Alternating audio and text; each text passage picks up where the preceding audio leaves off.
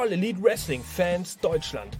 Eure Nummer 1 für deutschsprachigen AEW-exklusiven Inhalt.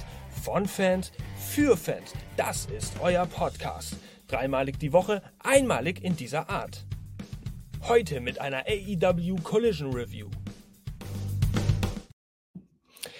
Hallo und herzlich willkommen, liebe AEW-Fans aus Deutschland und aus Germany. Mr. Shitstorm begrüßt euch heute eine weitere Woche mal im Solo-Content-Mode zu einer Collision Review. Und es ist nicht irgendeine Collision Review, es ist auch nicht die Collision Nummer 16 Review, nein, es ist die letzte Collision Review vor AEW Wrestle Dream. Ja, und in diesem Zeichen stand natürlich am Samstagabend, ja, einem langsam Herbst werdenden Samstagabend, dann auch dieses AEW-Programm, AEW Matchcard. Wir werden gleich mal ein bisschen drauf gucken, was es da so gibt.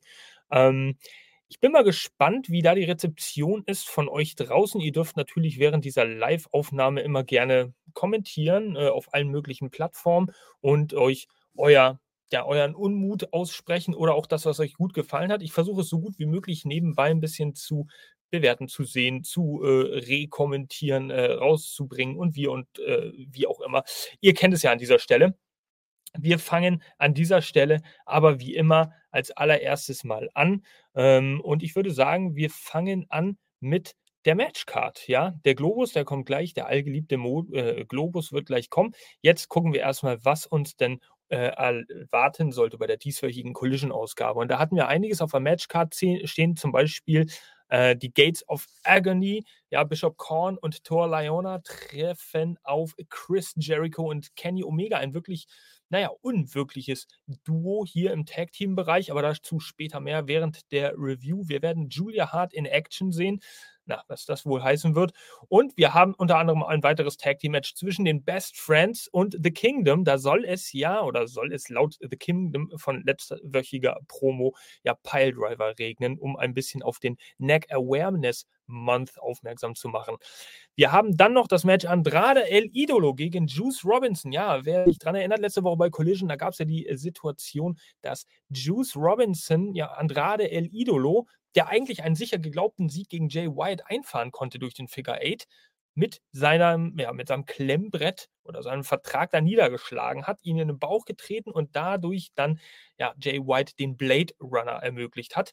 Also da ist, äh, wird natürlich auch mit Gespanntheit auf dieses Duell gewartet. Und der Main Event des Abends soll natürlich ein All-Star Eight-Man-Tag sein. Auch eine beliebte Formel, ein Rezept, was Collision in letzter Zeit häufig drauf hat, äh, unter anderem vor All-In. Da gab es auch ein All-Star All-In ja, Main Event bei Collision. Ähm, hier treffen auf jeden Fall Brian Danielson und Wheeler Utah vom BCC zusammen mit FTR, den amtierenden AEW World Tag Team Champions, auf Ricky Starks und Big Bill, das neue Traumduo bei AEW und Aussie Open, die Gegner von FTA bekanntermaßen bei Wrestle Dream heute Nacht. Und äh, ja, wir sind ganz klein hier auf der Grafik. Zack Saber Jr., seines Zeichens NJPW World Television Champion, wird am Kommentatorenpult Platz nehmen, ist einzig und allein dafür auch schon, ja, angeblich früher eingereist in die Vereinigten Staaten von Amerika, um sich das natürlich anzuschauen, ja. Gut, soweit die Matchcard. Ähm, wir werden natürlich alles hier mehr oder weniger haarklein im Detail durchgehen, aber natürlich auch nicht übertrieben detailliert. Ihr kennt das ja hier an dieser Stelle bei unseren Reviews wird ein bisschen drauf eingegangen. Und der Aufruf natürlich an euch da draußen, ihr dürft gerne kommentieren. Wir fangen aber jetzt erstmal an, diese Woche natürlich auch wieder mit dem Globus. Und der sah wie folgt aus diese Woche. Wir befinden uns, befanden uns vielmehr ja, in der Climate Pledge Arena in Seattle, Washington. Und äh, unter anderem Austragungsstätte am 19.09.97 von der Veranstaltung WCW Battle in Seattle. DDP besiegte da den Macho Man in einem Texas Deathmatch. Unter anderem fand da auch die, manche werden sich erinnern, AEW Dynamite Ausgabe vom 4. Januar 2023 statt, bei der Darby Allen in seinem Hometown State Samoa Joe um die TNT Championship besiegen konnte. Ja.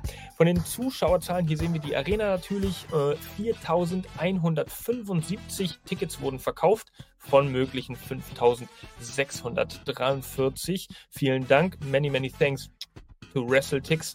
An dieser Stelle hier sehen wir die Aufteilung. Ein paar Plätze waren auch noch frei Und ähm, von daher eine recht überdurchschnittliche Crowd, muss man ehrlich sagen, denn wir dümpeln ja doch in den letzten Wochen immer mal so um die 3000 rum. Jetzt haben wir also knapp mal 1000, vielleicht auch 1200 Tickets mehr verkauft, 1200 ja, Zuschauer mehr in der Arena und das ist sicherlich auch dem Hype geschuldet, der morgigen bzw. heute Nacht stattfindenden erstmaligen Wrestle Dream Veranstaltung, die ja in der gleichen Arena stattfinden wird. Das heißt, die Leute in Seattle werden jetzt äh, nicht nur Collision äh, wahrgenommen haben, sondern auch noch Wrestle Dream verfolgen dürfen. Und schreibt auch gerne mal in die Kommentare, wie ist denn da so euer Eindruck? Denkt ihr vielleicht, da könnte ein gewisser Adam Copeland ja, vielleicht debütieren bei Wrestle Dream? Es wird viel geteasert, es wird teilweise gespoilert, sofern es da was zu spoilern gibt. Die Gerüchteküche, die brodelt natürlich. Und wir werden gleich mal beginnen mit dem ersten Match. Aber zuerst, ihr kennt es aus der Dynamite Review, jetzt fangen wir erstmal an, denn wir haben etwas zu bewerben. Und was das ist, erfahrt ihr hier. Wrestling Infos präsentiert. Quizmania ist ausgebrochen. Starte 2024 mit deinem Wrestling-Quiz-Kalender. Stelle dein Wrestling-Wissen auf die Probe und werde in nur einem Jahr zum Wrestling-Experten. Es erwarten dich jeden Tag eine Wrestling-Frage. Dazu gibt es interessante Informationen und QR-Codes für dich zum Scannen. Dein Tischkalender mit praktischer Aufstellvorrichtung. Dazu perforierte Seiten zum Abreißen im Format 11 x 16 cm. Das Ganze aus hochwertigem FSC-zertifiziertem Papier und natürlich klimaneutral gedruckt. Also bestelle jetzt unter www.quizmania.de und sichere dir 5% Rabatt mit unserem Code AEWFans5. Bestelle deinen Kalender noch heute.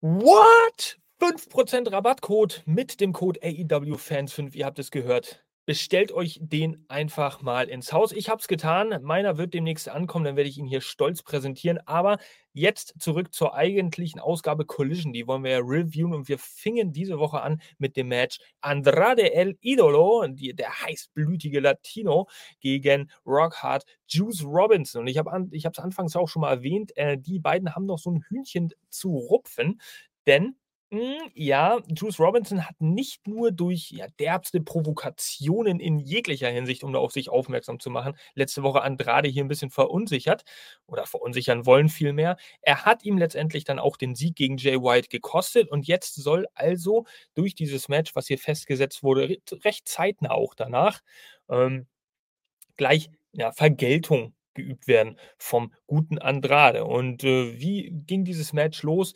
Wir haben äh, ja das schon thematisiert, ähm, dass der Figure 8 da irgendwie unterbrochen wurde von äh, Rockhard Juice Robinson letzte Woche. Und deswegen möchte Andrade auch das Match gleich in Sack und Tuten, Tüten bringen und dann Finger, Figure 8 ansetzen. Aber das gelingt ihm selbstverständlich nicht.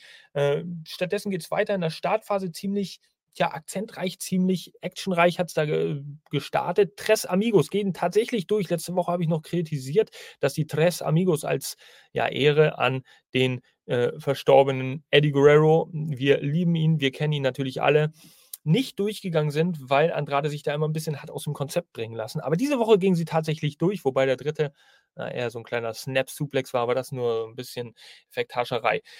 Jetzt hatten wir folgende Situation, dass natürlich ein Juice Robinson auch nicht alleine zum Ring kommt. Ja? Ich rede nicht von einer Pappfigur, die heute tatsächlich nicht dabei war, sondern ich rede davon, dass die ganz mitgekommen sind. In, äh, ja, beide, Austin und Colton, standen am Ring und wollten ihn natürlich ein bisschen unterstützen die Anfangsphase recht hektisch. Danach äh, ja, driftete das Ganze mehr und mehr ab in ein reguläres Match, sprich sanfter Aufbau, vernünftiger Aufbau, so ein ganz klein bisschen Antaster von äh, Chain Wrestling, Headlocks. Es ging so ein bisschen in, in die Richtung, okay, jetzt versuchen wir das mal äh, gediegen hier voranzubringen. Aber auch nicht lange, denn Juice Robinson, wir kennen natürlich allein schon seine Art und Weise im Ring zu polarisieren, den Gegner zu verspotten, zu verhöhnen. Ja, und äh, dahingehend wurde aus diesem regulären Match also dann doch wieder so ein bisschen äh, so eine kleine Freakshow, so ein, so, so ein kleines Kasperle-Theater, weil Juice Robinson, ja, ich habe es gesagt, der möchte natürlich versuchen, seine Gegner möglichst immer zu verunsichern damit. Ja, und es gab äh, zwischendrin immer mal so einige schöne Aktionen. Wir schauen uns das hier mal an. So, äh, es gab hier zum Beispiel einen schönen Dive Crossbody, High-Flying Crossbody vom Top Rope von Andrade El Idolo. Also äh, man kann erhalten von ihm, was man will. Ich finde, er ist ein bisschen blass bei AEW, aber wrestlen kann er auf jeden Fall. Er hat da ähm, deutlich, deutlich was auf dem Kasten. Natürlich Juice Robinson auch. Den sehen wir hier in der nächsten Szene, um da mal einen kleinen Eindruck zu verschaffen. Andrade zwischenzeitlich mal ein bisschen angeschlagen auf den Knien, auf dem Boden. Und ähm, ja, Juice Robinson, der provoziert ihn, der verhöhnt ihn, der schreit ihn an, der putscht ihn, der, weiß ich nicht, er ist halt ein, ein typischer Provokateur. Ähm, wie ging dieses Match allerdings dann weiter? Juice hat zwischendurch immer mal wieder den Referee abgelenkt und das hat natürlich den Guns, die mit am Ring waren, die ja Chance beschert, Andrade mal ein bisschen zu attackieren, äh, während das Match sich auch nach draußen verlagert hat, beziehungsweise Andrade aus dem Ring geschmissen wurde von Robinson. Und das hat der Ref selbstverständlich auch nicht mitbekommen. Ja, was soll ich euch sagen, liebe Leute? Irgendwann haben die es dann aber auf die Spitze getrieben und übertrieben, sodass der Ref dann doch mal Wind davon bekommen hat und die ganz da, da, da, da, wurden der Halle verwiesen. Ja, Wahnsinn. Die Fans haben es natürlich abgefeiert, die ganz konnten es irgendwie kaum glauben. Und Andrade hat dann so ein bisschen spöttisch gelacht und hat gesagt: Haha, was habt ihr jetzt davon, dass ihr ja, mich hier irgendwie außer Fassung bringen wolltet? Jetzt seid ihr also weg. Es konnte eigentlich Juice Robinson fast ganz schnell nutzen, um einen Einroller zu landen, indem er auch noch ein bisschen die Hose hochzieht von Andrade, aber es ging nicht ganz durch, die Hebelwirkung hat nicht ganz gegriffen. 1, 2 Kickout von Andrade und der wiederum konterte dann mit einem, ja, mit einer Art Judas-Effekt, einem äh, Andrade, einer Andrade-Version Judas-Effekt. Danach gab es einen DDT, Pin, Sieg. 1, 2, 3. Andrade hier also der Sieger bei der dieswöchigen Collision-Ausgabe. Und äh, ja, was soll ich euch sagen? Andrade geht also als Sieger zumindest aus diesem Duell hervor. Und äh, ja, sein großes Ziel, Jay White, das konnte er letzte Woche zwar nicht besiegen, dafür konnte er wenigstens Rache nehmen an demjenigen, der ihn diesen Sieg gekostet hat.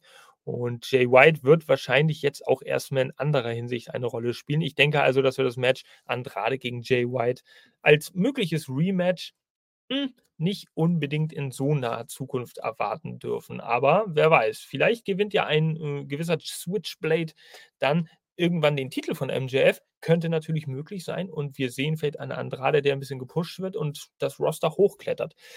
Das bleibt eine sehr interessante Frage die, ja, der wir uns da stellen müssen und der, an der wir auch dranbleiben müssen. Wir sehen als nächstes ein Interview von Kenny Omega und Chris Jericho hinten im Backstage-Bereich und da würde zu Recht auch von Chris Jericho ähm, herauskristallisiert bzw. herausposaunt, dass es ja wirklich das allererste Mal miteinander äh, ein Tag Team Match zwischen Omega und Jericho gibt in der Konstellation und das auch seit Gründung von AEW diese ganze Konstellation, diese ganze Geschichte, worauf AEW eigentlich basiert, immer darauf basiert, dass Jericho und Omega sich gegenüberstanden.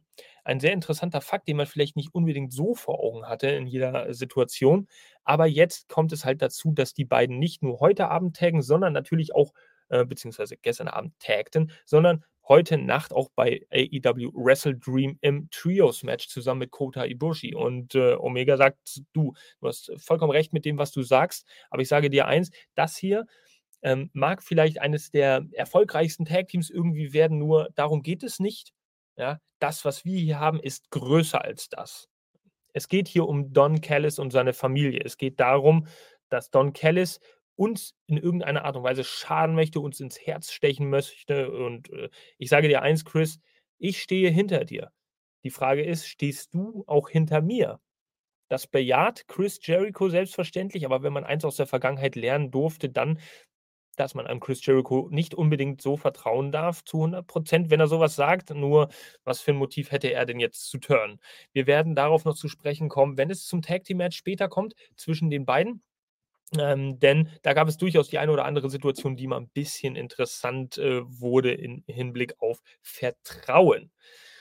Als nächstes sehen wir eine Vignette, eine, eine Tony Storm Vignette und die war wieder sehr interessant gedreht. Wir sehen sie mit RJ City äh, in einem Hotelzimmer sitzen, da wo schon häufiger mal äh, das ein oder andere Interview aufgezeichnet wurde mit Tony Storm und die Frage von RJ City war gleich dahingehend, was war der Höhepunkt deiner Karriere? Und Tony Storm war völlig entgeistert und hat ihn da irgendwie mehr oder weniger angepumpt. So, was ist denn überhaupt dein Problem? Wie mein Höhepunkt deiner Karriere? Was ist das für eine Frage? Alles, was ich tue, ist der Höhepunkt in meiner Karriere. Ähm, ich vermisse zwar die Zeiten, in denen äh, in denen ja, weiß ich nicht, die die die Wrestling-Fans beziehungsweise auf die Wrestling-Fans weniger eingegangen wurde. Wir kennen ja diese ganze Shows und die Geschichte, wie Tony Storm sich dahingehend äh, entwickelt hat und auch verändert hat. Ähm, die Zeiten, die die den denen trachte ich da irgendwie noch 'n bisschen nach und dann plötzlich unterbricht sie's und sagt so: „Hast du mit mir geflirtet?“ Sie hat halt die Hand von RJ City zwischendurch mal genommen und hat ihm halt was ans Herz gelegt. Und plötzlich, na ja, kam dann dieses Diva-ische, von Tony Storm hervor und, äh, sie hat ihm dann vorgeworfen, er hätte mit ihr geflirtet. Dann hat er natürlich gesagt: „Nein, nein, nein.“ Und dann sagte Tony Storm darauf: „Bin ich denn nicht gut genug für dich?“ So, die typische Geschichte also, man kann es nicht richtig und man kann es auch nicht falsch machen. Äh, RJ City hier in einer durchaus hm, man könnte es durchaus, äh, Bredouille nennen, in der er sich hier befand. Gut, wie's weitergeht, wahrscheinlich sehen wir dann nächste Woche oder im Laufe der nächsten Wochen und Monate immer mal wieder solche Vignetten. Es wird allerdings mal interessant bleiben, ob eine Tony Storm das vielleicht auch irgendwann in Gold verbuchen kann, in Gold ummünzen kann. Bleiben wir weiter gespannt. Wir haben als nächstes Match als 2. Match auf der Card die Best Friends gegen The Kingdom. Das Match sollte jetzt stattfinden. Äh, The Kingdom hat letzte Woche bei Collision ja auch noch mal 'ne Promo gegeben, beziehungsweise 'n Interview, worauf sie dann darauf aufmerksam machten, dass es diese Woche, ich habe es eingangs erwähnt, Piledriver regnen soll, um mal klarzumachen, dass man mit dem Nacken nicht spielt. Roderick Strong, der gute Freund der Kingdom oder des Kingdoms vielmehr hat natürlich eine Nackenverletzung, Kayfabe-mäßig Kayfabe-mäßig und, ähm, dementsprechend The Kingdom auf Neck Awareness Tour, wenn man so möchte, denn wir befinden uns ja im Neck Strong Month und das auch das Motto für dieses Match, ähm, in dem es darum gehen sollte, möglichst die Gegner auf 'n Nacken zu bringen und am Nacken zu verletzen. Aber am Anfang sahen wir dieses Bild. Ja, tatsächlich sahen wir die Best Friends, ja, Trent und Chuck Taylor sahen wir gleich 'nen Piledriver ansetzen im Double Team Move, aber der ging nicht durch, weil The Kingdom sich dann doch noch rechtzeitig irgendwie aus dem Ring retten konnte. Und, äh, von daher, na ja, äh, gab es direkt im Anschluss daran einen wunderschön gesprungenen High Cross Body aus dem Ring nach draußen von Trent. Ähm, der war wirklich schön durchgezogen und überhaupt hatte man das Match während äh, also da das Gefühl während des Matches, dass es eine Trent-Show ist und dass grade Trent da sehr hart gepusht werden soll. Einmal mehr, er hatte ja vor einigen Wochen auch schon Singles äh, Competition Singles-Match, bei der er überzeugen konnte. Äh, ich meine, es war in einem in einem Singles-Match oder einem Triple Threat Match, Three-Way Dance, auf jeden Fall mit Moxley-Beteiligung. Und, ähm, auch heute wieder Trent irgendwie viel im Fokus gewesen. Viel In-Ring-Action, viel In-Ring-Time gehabt für ein Tag-Team-Match und durfte da durchaus auch gute Aktionen zeigen.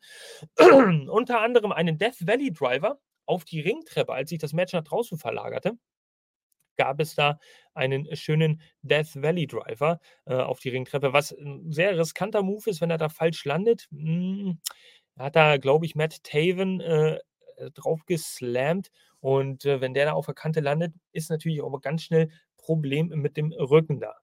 Dann ging's übel na ja, in üb üblicher Weise, äh, hin und her in in diesem Match. Es gab 'n paar Aktionen vom Kingdom, es gab 'n paar Aktionen von Best Friends. Das Match dümpelte sich dann da 'n bisschen so zurecht, sodass die Zeit da dann auch vorbeiging und, äh, ohnehin nicht der höchste Fokus auf diesem Match heute Abend, denn da sollte noch das ein oder andere Match kommen, auch die ein oder andere Promo.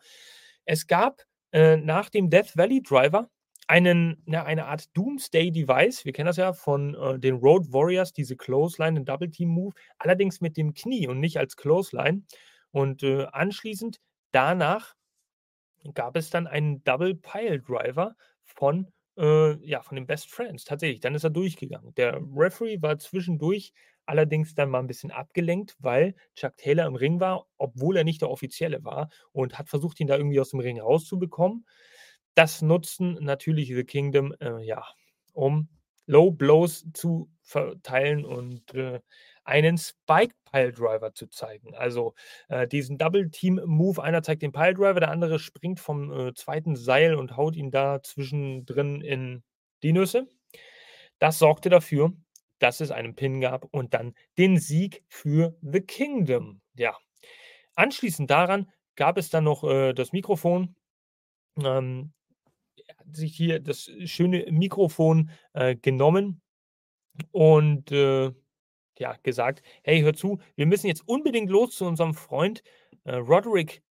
Bleib stark, bleib, bleib, bleib neck strong für uns. Wir sind in sechs Stunden da. Wir steigen jetzt in den Flieger und dann werden wir wieder bei dir sein, um uns äh, um dich zu kümmern.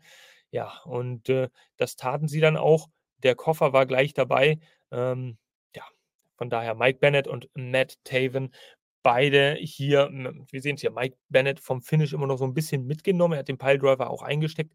Von daher ähm, war er ein bisschen desillusioniert, aber er hat ja Taven an seiner Seite und der hat ihn dann mitgezogen, um schnell zu ihrem Freund Best Buddy Roddy zurückzukehren das hat dann anscheinend auch funktioniert. Wir sehen jetzt eine Backstage-Sequenz, in der ja Don Callis und Prinz Nana von Alex Marvez überrascht werden. Ja, ähm, die handeln dann nämlich irgendwas in so einer zwielichtigen Ecke dieser Arena aus. Don Callis verabschiedet sich auch gleich aus dem Bild. Prinz Nana, ja, da lässt sich jetzt vermuten, dass es vielleicht eine Zusammenarbeit zwischen der Mogul ja, Embassy und der Don Callis Family gibt. Ferner vielmehr Prinz Nana und der Don Callis Family. Denn wir wissen es ja, die Gegner von Chris Jericho und Kenny Omega heute Abend die Gates of Agony. Und die sind selbstverständlich zusammen mit Brian Cage äh, Teil der Mogul Affiliates, die dann zu den Mo Mogul Embassy geworden ist. Mensch, so viele verschiedene Stable-Namen. Da kommt man schon mal ein bisschen durcheinander. Momentan also Mogul Affi ne, Mogul Embassy. so heißt dieses Stable. Und, äh, Prinz Nana sagt einfach, es wenn es heute Abend gelingt, dass wir Jericho und Omega ausschalten, dass wir dieses Match gewinnen, dann sehe ich in Zukunft auf jeden Fall einen großen Geldregen auf uns zukommen. Nana, der fängt da auch ein bisschen an zu singen zwischenzeitlich äh, und dann ist das Interview mehr oder weniger auch vorbei. Jetzt sehen wir eine Julia Hart-Vignette, eine sehr schöne. Es wird auf das Match gegen Statlander eingegangen, wo noch ein paar Kommentare von Statlander und Julia Hart eingesprochen werden und auch darauf eingegangen wird, wie ähm, die zueinander stehen. Statlander selbstverständlich sehr aufgebracht und aggressiv. Die möchte jetzt nach dem Motto, Julia Hart, komm, wenn du meinst, du kannst mir Angst machen, dann, dann lass, uns die, lass uns die Stunden zählen bis zu Wrestle Dream. Äh, dann wirst du schon sehen, was du davon hast. Als nächstes gab es dann auch ein Match, denn wir sollten ja noch Julia Hart in Action sehen. Und das passierte dann im Anschluss an diese Vignette. In Action bedeutet ja meist Squash-Match. Zumindest ist es bei den Männern so, bei den Damen tatsächlich wir haben allerdings da eine Julia Hart gesehen, die ein bisschen mehr zu tun hatte während des Matches. Hier erstmal der Entrance. Äh, natürlich in gewohnter Julia Hartmann hier wunderbar. Ähm, also das auf jeden Fall eine Frau, eine Wrestlerin in der Division der Frauen die in äh, Zukunft also, ich sage euch ganz ehrlich, bei Wrestle Dream sollte sie heute Nacht auf jeden Fall die TBS Championship gewinnen. Wenn das nicht der Fall ist, dann befürchte ich, dass man diesen ganzen Charakter ein bisschen verfehlt hat. Und ich finde, Julia Hart sollte jetzt erstmal auf den Solofaden weitergehen, regelmäßig zu sehen sein.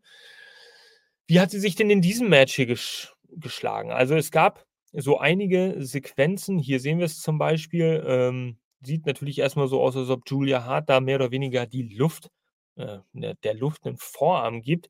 Aber es ist eine Attacke auf den Nacken ihrer Gegnerin, Word Vixen. Und äh, sie hat das Match alles in allem dominiert, auch wenn das Match zwei bis drei Minuten gedauert hat. Es gab einen wunderschönen Moonsault, wie wir ihn ja auch bei Dynamite schon gesehen haben. Pin, Sieg, sehr schön ausgeführter Moonsault, auch in Anbetracht der Tatsache, dass ihre Gegnerin Word Vixen da ähm, ja ziemlich nah am, am, am Turnbuckle lag. Also den hat sie sehr schön getimt, sehr schön gesprungen. Er ist auch perfekt gelandet. Und ich muss euch ganz ehrlich sagen, auch Brody King ist als ihr Manager unheimlich ja, schlagkräftig oder sehr imposant. Es ist cool zu sehen, dass ein Mann eine Frau managt und dass das trotzdem so funktioniert. Also diese Dynamik. Brody King sieht ja dadurch nicht schwach aus. Wir wissen alle, was Brody King für ein, für ein Biest ist. Aber Julia Hart sieht natürlich dadurch einfach noch mal ein bisschen gepushter aus, noch noch höherwertiger verkauft und das ist eine unheimlich geile Geschichte. Von daher freue ich mich, dass, ähm dass das so so Fahrt aufnimmt mit Julia Hart. So, wir haben hier tatsächlich auch einen Kommentar von Cards and Dice, den habe ich jetzt gerade reinbekommen hier, den will ich euch natürlich mal zeigen, weil er spiegelt eigentlich das ganz gut wider. Julia Hart hat gerade ordentlich an Profil gewonnen. Der Titelgewinn heute wäre konsequent. Dankeschön, Cards and Dice, Dankeschön für diesen Kommentar. Er spricht mir aus der Seele. Ähm, es ist nämlich so, es wäre nicht nur konsequent, es wäre sinnvoll, es wäre gut für Storytelling, denn eine Chris Deadlander würde man dadurch nicht unbedingt schlecht aussehen lassen, je nachdem, wie der Sieg zustande kommt. Denn eine gewisse Glaubwürdigkeit hat Julia Hart jetzt in den letzten Wochen durchaus gewonnen. Und ähm, von daher wäre das schon gerechtfertigt. Aber ich befürchte, bei AEW hat man das ja manchmal nicht so mit der sinnvollen Storytelling-Geschichte. Ähm, ja, wir dürfen uns überraschen lassen. Wir müssen auf jeden Fall diesen Pay-per-View mal abwarten. Und äh, dann will ich hoffen, dass es wirklich was wird. Ja. Ihr werdet es erfahren übrigens morgen auch auf dieser Plattform hier, wenn wir Wrestle Dream reviewen. Es könnte eine etwas längere Podcast-Ausgabe werden. Ihr kennt es ja. 14 Matches sind, glaube ich, auf der Card sage ich später noch was zu. Ähm, dementsprechend gibt es viel zu besprechen. Wir werden versuchen, das so detailliert wie möglich, aber so detailliert wie nötig auf der anderen Seite auch euch wiederzugeben. Und äh, Julia Hart wäre da auf jeden Fall schon mal, tja, die richtige Siegerin. Wir sehen aber im Anschluss an dieses Match, äh, weil Julia Hart natürlich das Mikrofon nimmt. Hör zu, Chris, ich kann nicht bis morgen warten. Ähm, kommt doch jetzt einfach raus. Chris Statlander kommt auch raus hier mit Rocky Romero und den Best Friends, die sich da noch irgendwie so ein bisschen den Kopf kühlen von ihrem Match. Aber ja, Chaos, so nenne ich sie jetzt einfach mal, ähm, ähm, gehen ziemlich schnell aus dem Ring. Brody King wird von Julia Hart auch weggeschickt. Es gibt ein One-on-One, -on -One, ein Face-Off. Aber kurz bevor Chris, ja, Julia Hart zuschlagen lässt, beziehungsweise Julia Hart dann auch wirklich zuschlagen möchte, geht Julia Hart raus, guckt sie an und will sie damit wahrscheinlich nur ein bisschen verunsichern. Wir sehen eine aufgebrachte Chris Statlander, die jetzt endlich den Weg rausgemacht hat. Ja, hör mir zu, Julia, morgen ist es soweit. 24 Little Hours. Dann kannst du nicht wegrennen, ja. Dann wird es zu diesem Match kommen. Ich freue mich auf dieses Match. Ähm, also ich persönlich natürlich auch, aber auch Chris Statlander hat das so gesagt. Und ich glaube, Julia Hart, die freut sich auch. Die hat da irgendwie einen Masterplan im Hinterkopf. Uiuiuiui, das dürfte ein sehr interessantes Matchup werden. Ich will hoffen, dass es auf einer guten Card-Position ist. Vielleicht das dritte oder viertletzte Match. Das wäre so eine schöne Position, bei der die Fans dann nochmal ein bisschen mitgehen könnten. Als Semi-Main-Event sehe ich das Ganze, ehrlich gesagt, nicht so. So, wird Zeit, dass Mr. Shitstorm zwischendurch hier während dieser Live-Schalte auch mal einen Schluck Wasser zu sich nimmt. Also in diesem Sinne Skull. So, und jetzt gehen wir einfach mal weiter fort, was dann passiert ist bei Collision. Ähm, Julia hat halt also ihren, äh, ihr Match am Abend vor Wrestle Dream gewonnen, konnte sich dadurch weiter profilieren. Wir sehen jetzt ein Video zwischen Claudio Castagnoli und Josh Barnett ähm, in dem eigentlich die wesentliche Message ist, ähm, dass Claudio Castagnoli das sagt, ja, ich habe zwar meinen Gürtel verloren, aber du musst keinen Gürtel haben, um dich wie ein Champion ja, zu verhalten. Und dieses Match wurde ja bekanntermaßen für den einen oder anderen äh, auch naja, hinzugefügt auf die Card. Ähm, übrigens ganz interessant an dieser Stelle, ich möchte euch das einmal äh, zeigen. Denn äh, viele Leute wissen es gar nicht. Wir, äh, und das seht ihr hier jetzt, gehen einfach mal auf unsere Seite, aewgermany.de und da könnt ihr tatsächlich auf unserer Homepage sehen, es gibt einen Button Tippspiel hier oben. Da könnt ihr jetzt noch draufklicken für alle Leute, die vielleicht einschalten, das jetzt gerade sehen und an unserem Wrestle Dream 2023 Tippspiel teilnehmen, indem ihr hier auf diesen Button klickt äh, klickt und es gibt hier einen 10 Euro Amazon-Gutschein zu gewinnen tatsächlich. Da klickt ihr einfach drauf, dann öffnet sich ein Fenster und hier seht ihr dann alle Matches, die aufgeführt sind, soweit. Ihr müsst sie einfach nur richtig tippen und wer sie dann richtig tippt und der Sieger des diesmaligen Pay-Per-View-Tippspiels ist, der wird dann diesen Amazon-Gutschein gewinnen in Höhe von 10 Euro. Es kostet euch nichts, außer dass ihr hier euren Namen eingebt und natürlich eure E-Mail-Adresse. Ja, das ist ganz wichtig, damit wir euch kontaktieren können. Also das vielleicht nur mal so nebenbei, damit ihr da im Bilde seid und das nicht vergesst. Stimmt ab, noch könnt ihr die, äh, das Tippspiel irgendwie vorantreiben und ihr könnt noch dran teilnehmen. Wenn ihr es nicht macht, selber schuld, Chance auf 10 Euro Amazon-Gutschein vertan. So. Jetzt kommen wir zu dem Match, was ich schon einmal angesprochen habe. Und zwar ist es genau dieses hier. Die Gates of Agony treffen jetzt auf Chris Jericho und Kenny Omega ein Tag-Team so gut, dass es eigentlich unmöglich funktionieren kann. Ja, aufgrund dieser langen Rivalität zwischen, der, zwischen den beiden Wrestlern auch schon. Ähm, sehen wir tatsächlich einen Betrug von Chris Jericho und Kenny Omega. Irgendwie wurde da so ein bisschen in die Richtung gepitcht oder äh, wird das alles ganz gut funktionieren?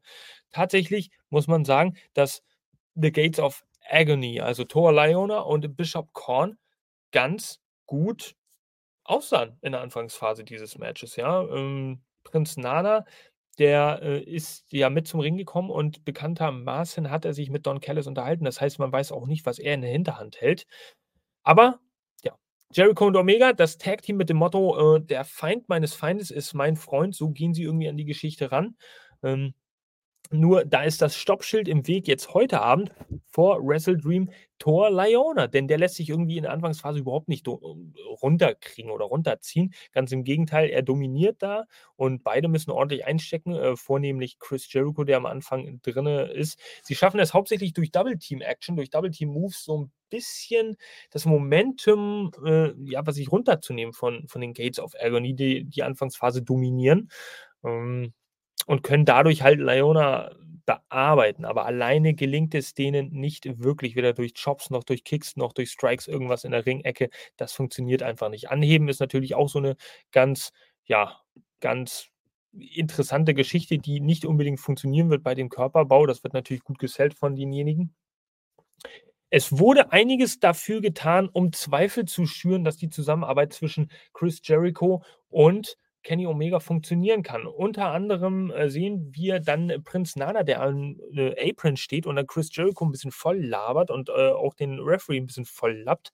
Aber Chris Jericho geht da nur so ein bisschen halbherzig zu und will Prinz Nana gar nicht so richtig vom Ring, ja weiß nicht, wegschieben oder wegtreiben. Und das ist so die erste Sequenz, die mich ein bisschen zum Nachdenken gebracht hat. Die zweite ist, dass Jericho dann, während Prinz Nana dann irgendwie äh, weggeht oder auch gestoppt wird, ähm, in die Mitte des Aprons läuft und dann durch einem missglückten Move, beziehungsweise einen Move von Leona an äh, äh, Kenny Omega vom Apron geschubst wird, von Kenny Omega selbst, der natürlich unfreiwillig gegen ihn geworfen wird. Und das sind so diese beiden Knackpunkte im Match, wo man dachte, okay, okay, okay, kann das wirklich funktionieren? Hier seht ihr auf jeden Fall mal ein paar Bilder, wenn ihr bei YouTube jetzt gerade zuschaut oder Facebook oder Twitter, wo auch immer, ähm, die Gates of Agony in, auch in feinster Double-Team-Manier, äh, wie schon eingangs erwähnt, am Dominieren eine ganze Zeit lang im Match und auch zwischendrin immer mit starken Moves. Aber es gab auch diesen Move hier, einen schönen, ja, Lion Salt ähm, von Chris Jericho tatsächlich in seinem zarten Alter. Der ging äh, sehr auf die Oberschenkel, muss man ehrlich sagen, aber er ist nach wie vor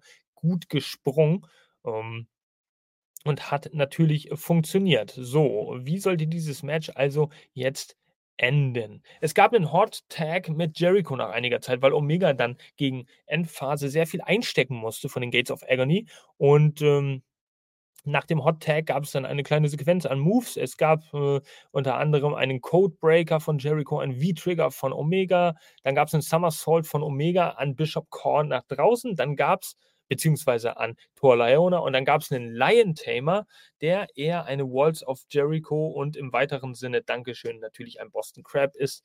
Einen Submission-Sieg für das Team von Kenny Omega und Chris Jericho an dieser Stelle. Also, die konnten sich in diesem Tag Team Match hier den Sieg sichern und einen Abend vor Wrestle Dream das Momentum auf ihre Seite zuschustern. Jetzt dürfen wir mal gespannt sein, inwiefern äh, ja, das jetzt heute Nacht beim Pay-Per-View aussehen wird, wenn die dann zusammen mit Kota Ibushi auf die Don Callis Family, also Konuske Takeshita, Sammy Guevara und Will Osprey treffen.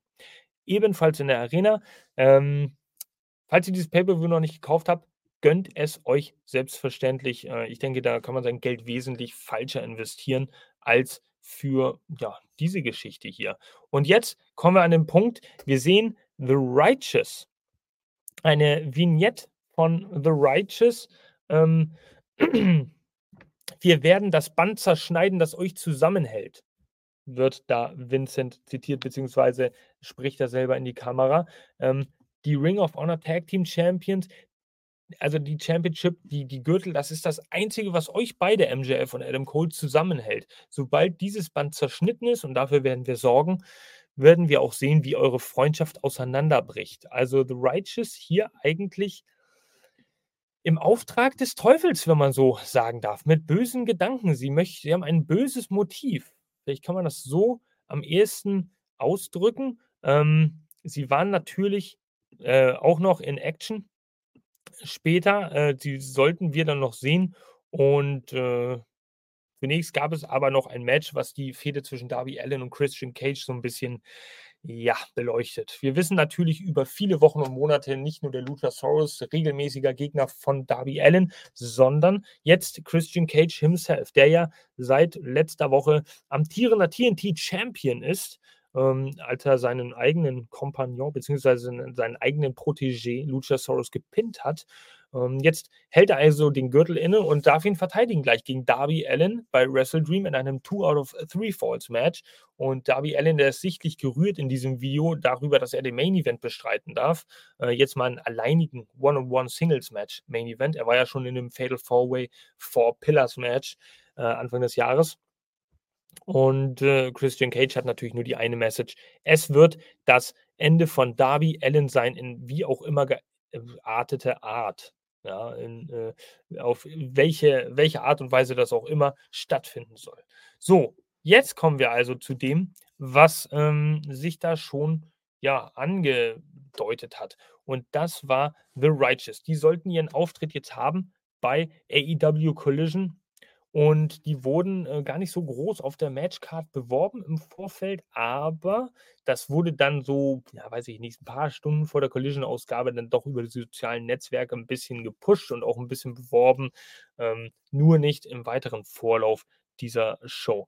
Das Match an sich, das fand statt gegen äh, zwei äh, Herren namens Travis Williams und Judas Icarus und äh, Vincent kommt tatsächlich während äh, des Entrances mit Krücken, also mit Gehhilfen, ja, auf die Stage und wirft sie dann weg, nur um sich damit wahrscheinlich lustig zu machen über natürlich Adam Cole, denn wir wissen ja, MJF wird die Ring of Honor Tag Team Championships bei Wrestle Dream verteidigen in einem Handicap-Match, weil Adam Cole eine Knöchelverletzung hat, vielmehr eine Fußverletzung. Und ähm, tja, dieses Match wurde also dominiert von The Righteous. Hier gibt es einen wunderschönen Bossman Slam äh, der daraufhin folgte dann ein, ja, ein gedrehter Cutter. Ja, Vincent denn nutzte dann den Dutch da als Wandabpraller und äh, hat dann einen Cutter gezeigt. Pin, Sieg 1, 2, 3. Also The Righteous hier natürlich mit einem Go-Home-Sieg, wenn man so möchte. Und es gab natürlich auch noch eine kleine Mike-Promo danach. Und in der Mike-Promo, da wurde dann von Vincent gesagt, die Leute glauben echt, MJF sei der Devil, war.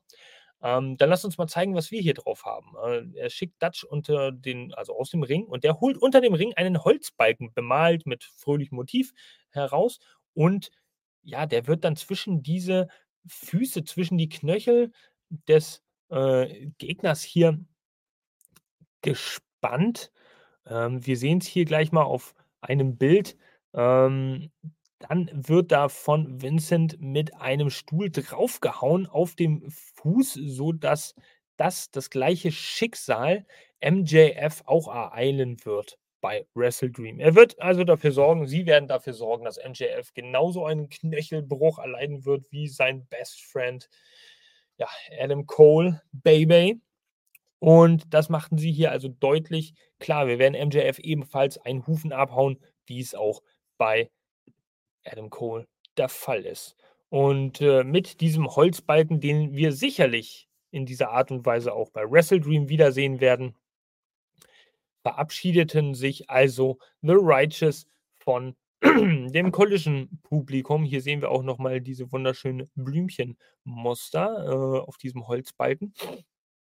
Und äh, ja, das war eine ultra interessante Sache. Ich bin großer Fan von The Righteous. Ich finde es schön, die werden wurden jetzt in den letzten Wochen häufiger mal in den Fokus gehoben und auch ein bisschen gepusht. Over the Moon, mehr oder weniger. Ich will hoffen, dass sie die Ring of Honor World Tag Team Championships gewinnen. Ich kann mir auch vorstellen, dass das irgendwie passieren wird, weil sie für Cole und MJF tatsächlich eher Laster sind, als, äh, das vielleicht für The Righteous jetzt im profilierenden Zustand der Fall ist. Wow. Gut. Wir sehen ein Eddie Kingston und ein Shibata-Video. Da wird einfach ein bisschen drauf eingegangen, dies und das. Shibata mit seiner Übersetzungs-App, Eddie Kingston natürlich mit dem typischen Eddie Kingston-Gerede. Es ist eine Ehre, dies und das, bla bla bla. Beide respektieren sich, aber es wird ein hartes Match und Eddie Kingston ähm, setzt logischerweise beide Titel, die er hat, die NJPW äh, Strong Openweight Championship und die Ring of Honor World Heavyweight Championship aufs Spiel gegen Shibata, der seines Zeichens ja Ring of Honor Pure Champion ist. Dieser Titel steht allerdings nicht auf dem Spiel. Also Shibata, letzte Woche wurde es schon mal gesagt, jetzt mit der Chance, Triple Champion zu werden. Ja, äh, ich weiß nicht, ob man sowas auch Grand Slam Champion nennt, aber ich glaube, Grand Slam bedeutet, wenn man irgendwie alle Titel gewinnt. Mittlerweile gibt es ja so 100 Titel pro Promotion. Von daher ist ein Grand Slam Champion wahrscheinlich gar nicht mehr so richtig zu, tja, erzielen, eine Championship. Es gibt fünf Matches in der Zero Hour, die werden jetzt alle mal ein bisschen beleuchtet. Äh, die fängt auch schon um 18.30 Uhr an. Also, ja, natürlich amerikanischer Zeit und der Pay-Per-View um 8, also eineinhalb Stunden geht es. Eigentlich ist es die Zero One and a Half Hour. Und äh, ein bisschen näher wird darauf eingegangen auf das Match zwischen TMDK und The Acclaimed. The Mighty Don't Kneel, liebe Leute. Ja, ironischerweise Shane Hayes, Mikey Nichols und Bad Dude Tito werden die Chance haben auf die AEW Trios Championships, die ja momentan von The Acclaimed gehalten werden. Ähm, der, ja, ja, die Gründer, die Gründungsmitglieder Shane Hayes und Mike Nichols vom TMDK, ironischerweise hier in so einem Dark Match, in einem Zero-Hour-Match, auch um ein Championship, profitieren natürlich ein bisschen von Zack Saber Jr., aber der ist ja tatsächlich erst Anfang des Jahres, soweit ich mich da richtig informiert habe, TMDK beigetreten. Und ähm, von daher steht der natürlich viel mehr im äh, Fokus. Ja, hat da dieses Stream-Match gegen Brian Danielson und zieht dadurch dann seine Kollegen vom TMDK ein bisschen mit. Aber ich bin da nicht Japan-Experte genug, das sage ich auch offen und ehrlich, dass ich da jetzt großartig mitreden kann, denn da habe ich nicht wirklich die Erfahrung.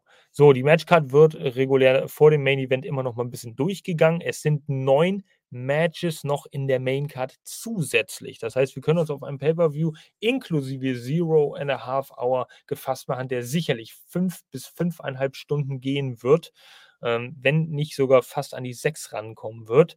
Der eigentliche Pay-Per-View müsste eigentlich schnell geskriptet werden mit neun Matches. Ähm, die Maincard, ja, ja, davon ausgeht, dass Zack Saber Jr. gegen Brian Danielson allein schon eine halbe Stunde mitnehmen wird, mindestens, wird das sehr interessant sein, wie das gehandelt wird. Gut. Und dann, bevor wir zum Main Event kommen, liebe Leute, hier nochmal ein kleiner Hinweis für euch in eigener Sache. Hier natürlich nochmal eine kleine Einblendung und eine Verschnaufpause für den guten Mr. Shitstorm. Na, wo haben wir es? Da haben wir. Ihr überlegt euch den Wrestling Quizkalender 2024 zu kaufen, dann schaut jetzt mal gut zu. Wir gehen auf quizmania.de, legen den Wrestling Quizkalender in den Warenkorb, schauen uns den Warenkorb an, gehen auf den Punkt Auschecken. Dort können wir dann die Bestellübersicht anzeigen, indem wir draufklicken. In das Rabattcodefeld gebt ihr ein AEW Fans 5. Alles groß und zusammen. Bestätigen und zack, da ist der Rabatt. Jetzt nur noch auschecken, bezahlen und ab geht's. Genau, und ab geht's. Also in diesem Sinne, ab geht's Richtung Main Event, liebe Leute. Und das sollte natürlich kein geringerer Main Event sein als der folgende diese Woche, das All-Star Eight-Man Tag am Eve zum Wrestle Dream. Brian Danielson und Wheeler Utah treffen zusammen mit Seven Star FTR, ja, Top Guys Out gegen, äh, beziehungsweise auf Ricky Starks und Big Bill.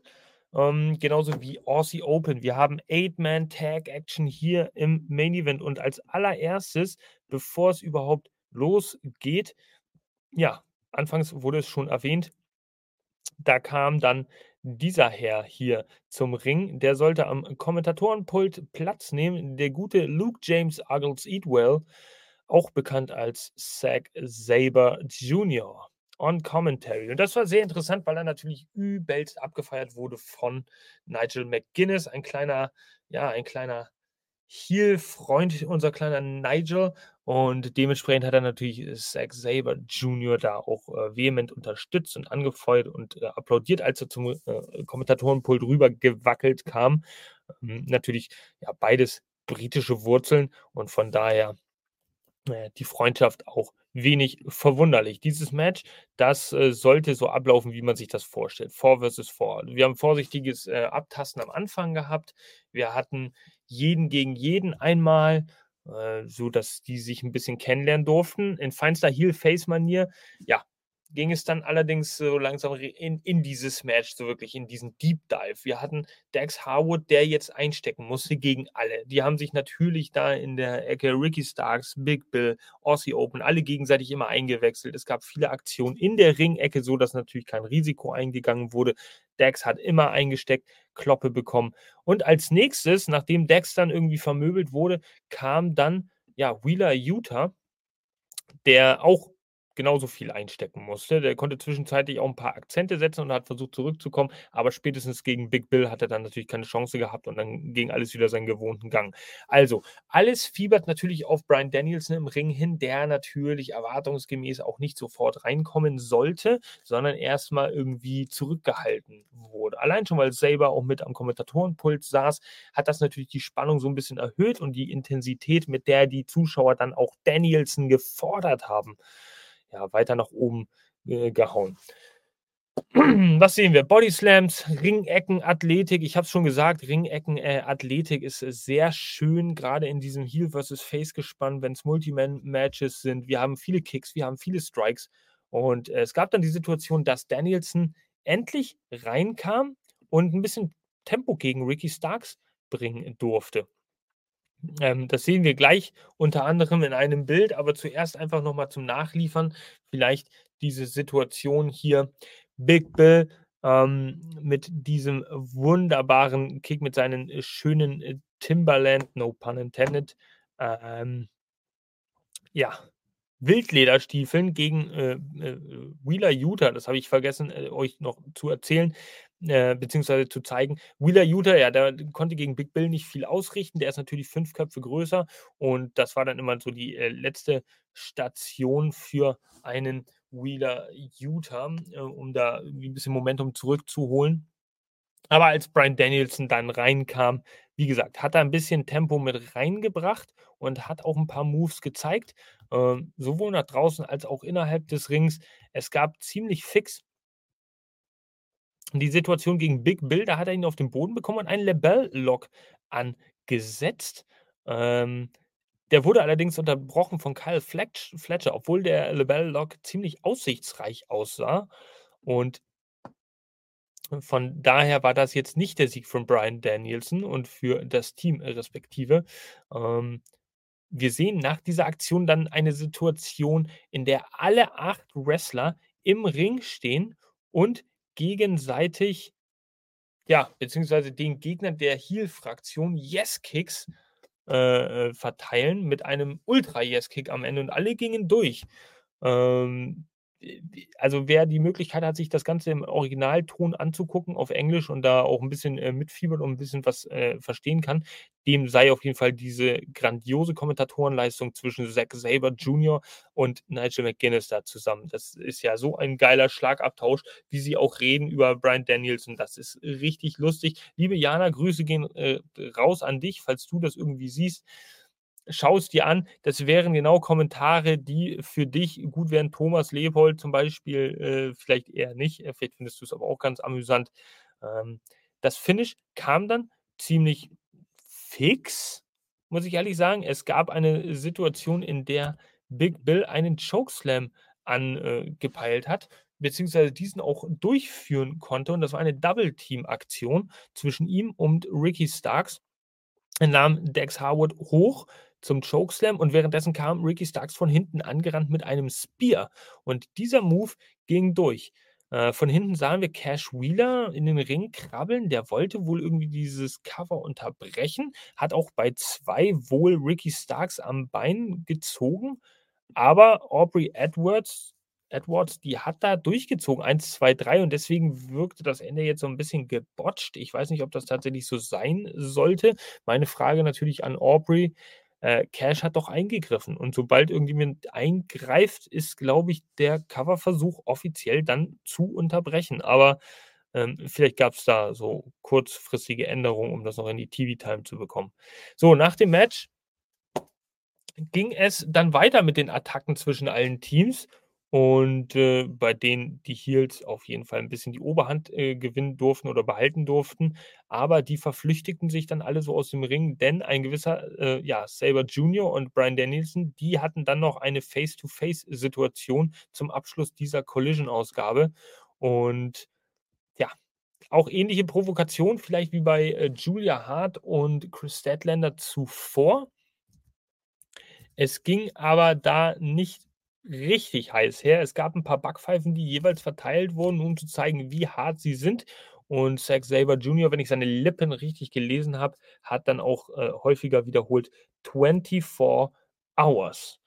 24 Hours und dann sehen wir uns im Ring. Also eine ähnliche Ausgangslage wie zwischen Julia Hart und Kris Statlander. So, und das war dann tatsächlich auch schon die Collision-Ausgabe für diese Woche jetzt vor dem Pay-per-View. Morgen könnt ihr natürlich alle wieder einschalten und ähm, könnt mit reinschauen hier bei unserem Podcast, wenn wir den Pay-per-View AEW Wrestle Dream reviewen. Reviewed äh, haben wir ihn natürlich schon. Das findet ihr hier, äh, beziehungsweise da, äh, wo auch immer gerade.